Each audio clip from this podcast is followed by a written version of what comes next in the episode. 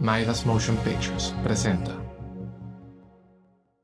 Bienvenidos a Postales, un podcast de crónicas de viajes, anécdotas graciosas, tristes, románticas y todas aquellas que ocurren al viajar. Soy Sergio Tapias y esta es una nueva postal.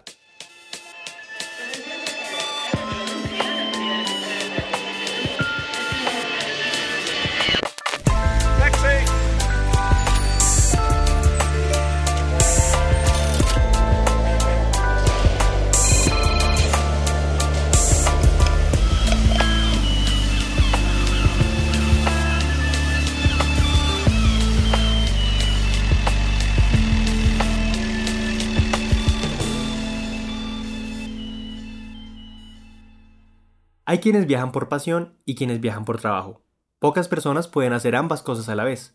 La historia de hoy es de Jorge Falcone, un cineasta argentino que viajó a Italia para hacer un documental.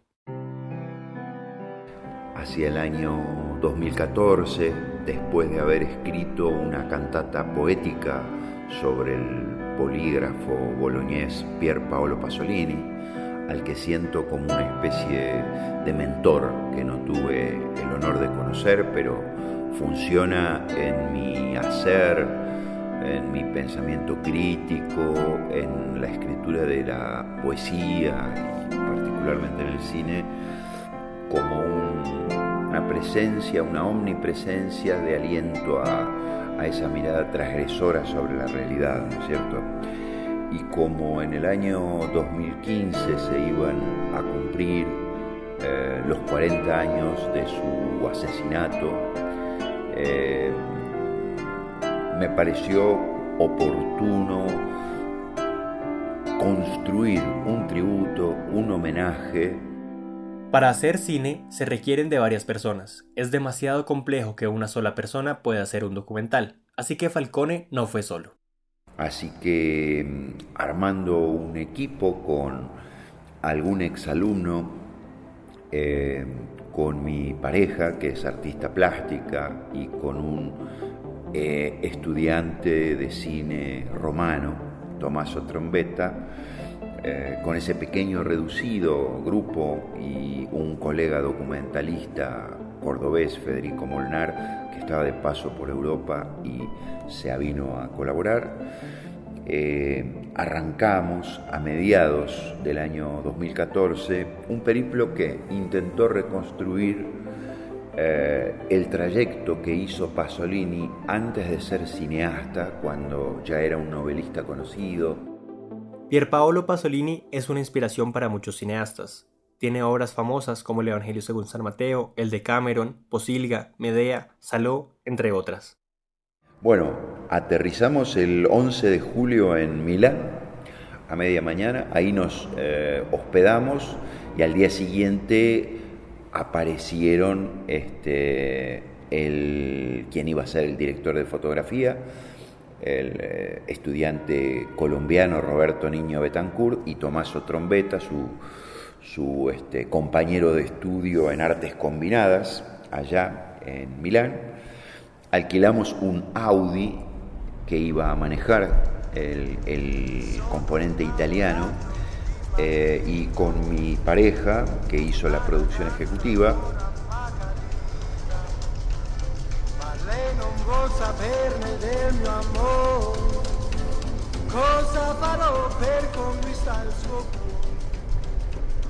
Viajamos ese, ese mismo día a Mestre, que es la localidad de la Venecia eh, territorial, o no insular, ¿no es cierto? Localidad que yo desconocía, todo esto eh, albergándonos en eh, hospedajes absolutamente económicos con, desayuno, con posibilidad de, hospedarnos con mucha autonomía, ¿no es cierto? Eso nos abarató mucho los costos porque esto fue una inversión personal de carácter absolutamente autogestivo. El equipo eh, no cobró ningún cachet y su única retribución fue formar parte de esa aventura. Sin embargo, este viaje no solo fue por amor al cine, también fue un regreso a las raíces de Jorge, pues su abuela paterna, María Teresa Matera, era italiana y se fue a Argentina a los cuatro años de edad. Fue muy nutricia desde el punto de vista no solo cultural, ya que todos los lugares que fuimos recorriendo tenían un profundo acervo histórico, sino particularmente para mí, bueno, todos teníamos alguna relación directa o indirecta con el cine, pero particularmente a mí, en mí movió resortes muy profundos de mi genealogía. De Mestre partimos a la Venecia insular en el Vaporeto, en el vaporcito, en el que va todo el personal ganando la proa para ir haciendo uh, un traveling in a lo largo de los canales que luego iba a metaforizar en base a un close-up de Pasolini como un proceso inmersivo en, eh, en la profundidad de su propia memoria, de su propia conciencia. Utilizamos muchos túneles ruteros para eh, eh, acentuar esa idea de ir profundizando en las distintas napas de la personalidad de la historia de este autor. Jorge estaba fascinado con Venecia, pues los canales y el estilo arquitectónico de la ciudad le servirían mucho para su documental.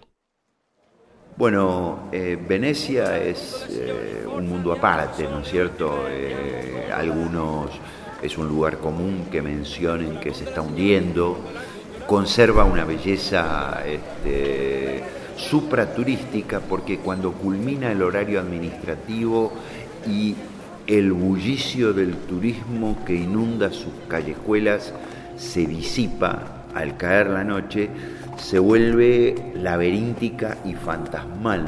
Y eh, cuesta creer que en sus viviendas haya gente que, que viva permanentemente. Al llegar a Venecia debían empezar a filmar, pero no todo les salió bien, y es que en el cine suelen ocurrir muchos imprevistos. Eh, teníamos que filmar, era nuestra intención, en la plaza, en la Piazza San Marco, ¿no es cierto? Pero cuando llegamos estaba absolutamente cubierta esa enorme explanada seca por una serie de butacas porque iba a haber ahí un evento de corte musical, no sé si jazzístico, no recuerdo bien. Con lo cual tuvimos que buscar un ángulo que nos permitiera prescindir de tantos obstáculos visuales y encontramos una panorámica de la torre eh, que tiene en su acápite al famoso León de San Marco, que es un poco una simbología escultórica de allí. Eh, filmamos las palomas, filmamos eh, un momento muy recoleto al atardecer donde silenciosamente eh, como en una imagen de tipo realista y mágica, eh, se retiran los últimos turistas guiados por un gondolero, ¿no es cierto? Y recorrimos esas callecitas, algunas de las cuales terminaban en un callejón sin salida, haciendo registros. Este, y se largó un chaparrón, un temporal terrible. Nosotros no habíamos ido con ningún accesorio para guarecernos, no teníamos piloto, para agua, nada. Tuvimos que salir corriendo y fue aluvional el éxodo para llegar al vaporeto, ¿no es cierto? Este, corriendo y atinando azarosamente eh, la salida porque nos habíamos perdido en la profundidad de ese universo tan especial que es este, Venecia. El equipo regresó a Mestre, en donde pasaron la noche. Al día siguiente, muy temprano, se marcharon a San Benedetto del Tronto. Queríamos un pequeño cine de barrio para hacer un superimpose eh, en su marquesina de algunas imágenes de los primeros shots de un Pasolini eh, cinematográficamente analfabeto que debutaba con la película Acatone, de la que le hizo la asistencia de dirección Bernardo Bertolucci, quien luego sería un realizador relevante con títulos como Novecento, etcétera, etcétera. Jorge buscaba plasmar en imágenes la idea de que Pasolini no estaba muerto y dar a entender que su presencia está latente en estos lugares. Eso hicimos entonces en San Benedetto del Tronto, registrando el frontispicio del, cine popular Marguerita, y luego al, seguir nuestro periplo, en la localidad de Positano buscamos lo más parecido a una mezquita y ahí hicimos un superimpose con algunas escenas de eh, Las Mil y Una Noches en la versión de, Pasolini.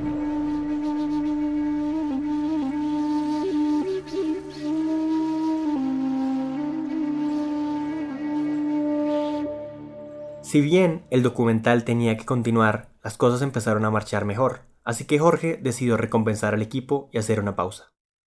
Al día siguiente partimos para Vallo Lucano y en la localidad balnearia de Minori, ya en la costa malfitana, eh, tuvimos la oportunidad de felicitarnos con una buena comilona y con vino Chianti, que es ese que se sirve en unas caramañolas rodeadas de, de tientos de paja, ¿no es cierto?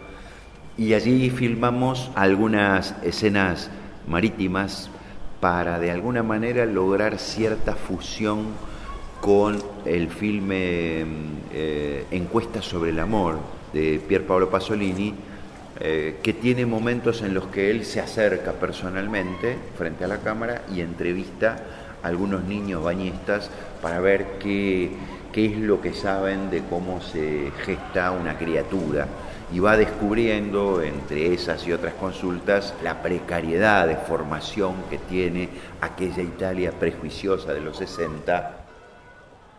El recorrido los llevó a la isla de Ischia, en donde había un lugar muy representativo para Pasolini. Y allí buscamos el cine teatro Excelsior, donde nosotros queríamos eh, plasmar algunos de los momentos de la cinematografía pasoliniana. Eh, queríamos hacer un homenaje a Totó, porque era un cómico oriundo de ahí, como eh, Pepino de Filipo, personajes que hacen a la autoctonía local y que son íconos sumamente reconocidos al punto de que se te venden estatuillas de cerámica pintadas a mano con la figura de Pepino de Filipo o de Totó. Ese mismo día aprovecharon su estadía en la isla para encontrar un hotel en donde Pier Paolo descansaba. Fue una tarea muy difícil porque habían pasado ya más de 40 años. Nos costó muchísimo dar con él. Primero porque estaba oculta su fachada y segundo porque ya 40 años después nadie lo llamaba por su nombre original. Entonces tuvimos que consultar a mucha gente para llegar hasta donde Pier Paolo se hospedó que ahora tenía el nombre de Elma Park, se había modernizado, ¿no es cierto? Y ahí hicimos un traveling in como desde la subjetiva de Pasolini, ingresando al hospedaje donde se eh, enteró en uno de sus viajes que su actor fetiche, a la vez su amante de muchos años, Ninetto Davoli, se había casado, construyendo un matrimonio heterosexual y esto implicó un derrumbamiento moral tremendo para Pasolini porque tenía un amor eh, desaforado por este muchacho en el que veía sintetizada toda la inocencia inaugural del eh, subproletario, que era un arquetipo social que a Pasolini lo subyugaba tanto para abordarlo en su cine como en su vida cotidiana, ¿no es cierto? Y en sus aventuras íntimas. De la isla partieron a Roma. Allí tenían que cerrar sus búsquedas y retratar la parte más dura del documental, la muerte de Pasolini. Llegamos muy agotados, pasamos la noche cerca de la Stazione Termini, donde filmó una película homónima uno de los padres del realismo italiano, Vittorio de Sica, y al día siguiente nos abocamos a buscar una, una, mansión que pudiera remedar la locación donde Pasolini hizo su filme póstumo y testamentario, que en gran medida le costó el linchamiento moral y físico de que fue objeto en sus últimas horas, y la encontramos en las inmediaciones del Coliseo, en lo que se denomina la Villa Celimontana, donde filmando su exterior de este predio aristocrático muy amplio y de patrimonio nacional que hoy se puede visitar así abierto al público, hicimos algunas superimpose de Pasolini dirigiendo eh, su último film.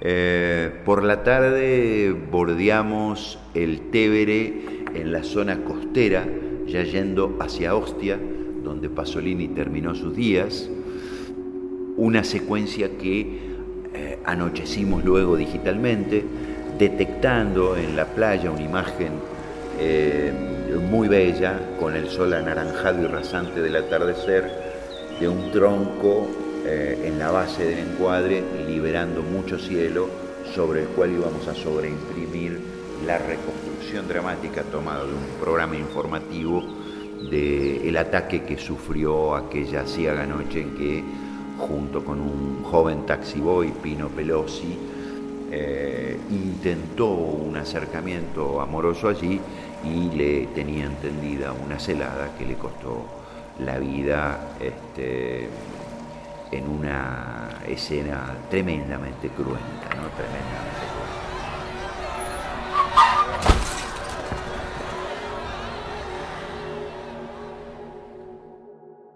El cierre del documental y la despedida del equipo fue en un lugar emblemático de Roma, donde Pasolini estuvo horas antes de ser asesinado en 1975.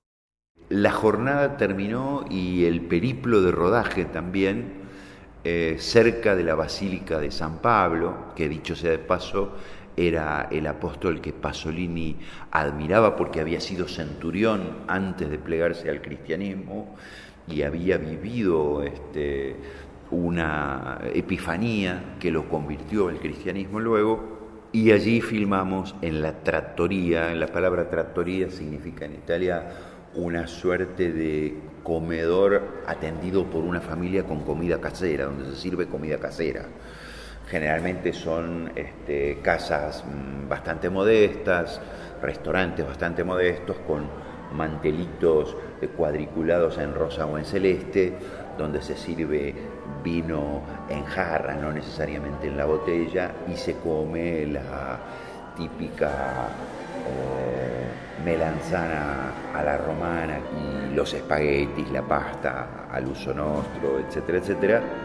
Y en ese lugar, la trattoria Viando Tebre, donde Pasolini eh, celebró su última cena con este muchacho, al que luego se sospechó de su asesinato, dimos con la dueña del boliche, con Giuseppina, a la que el asesinato de Pasolini le cambió la vida, porque amén de sostener ese negocio, eh, ha relatado una y mil veces con un enorme orgullo el testimonio de esa última velada en la que le tocó atender esa mesa donde Pasolini solo se limitó, porque ya había cenado con Neto Davoli, a, ingerir una banana y una cerveza. El muchacho, que era un muchacho bastante humilde, invitado por Pasolini, comió fettuccini, etcétera, etcétera. Ella nos contó minuciosamente cómo había sido esa velada, lo respetuoso que era Pasolini en tanto habitué de ese lugar, lugar que por otra parte eh, está versionado en muchas películas que homenajean a Pasolini. El Pasolini con Willem Dafoe, dirigido por eh, Abel Ferrara, que se hizo prácticamente en esos días. La Veritana Scosta, de un realizador llamado Federico Bruno, que se había hecho un año antes, también utiliza esa locación. Todos estos realizadores han aportado a mejorarle el restaurante a Giuseppina, ¿no? a cambio de poder reconstruir ese lugar tan emblemático, han invertido en ayudarla con la decoración, etc.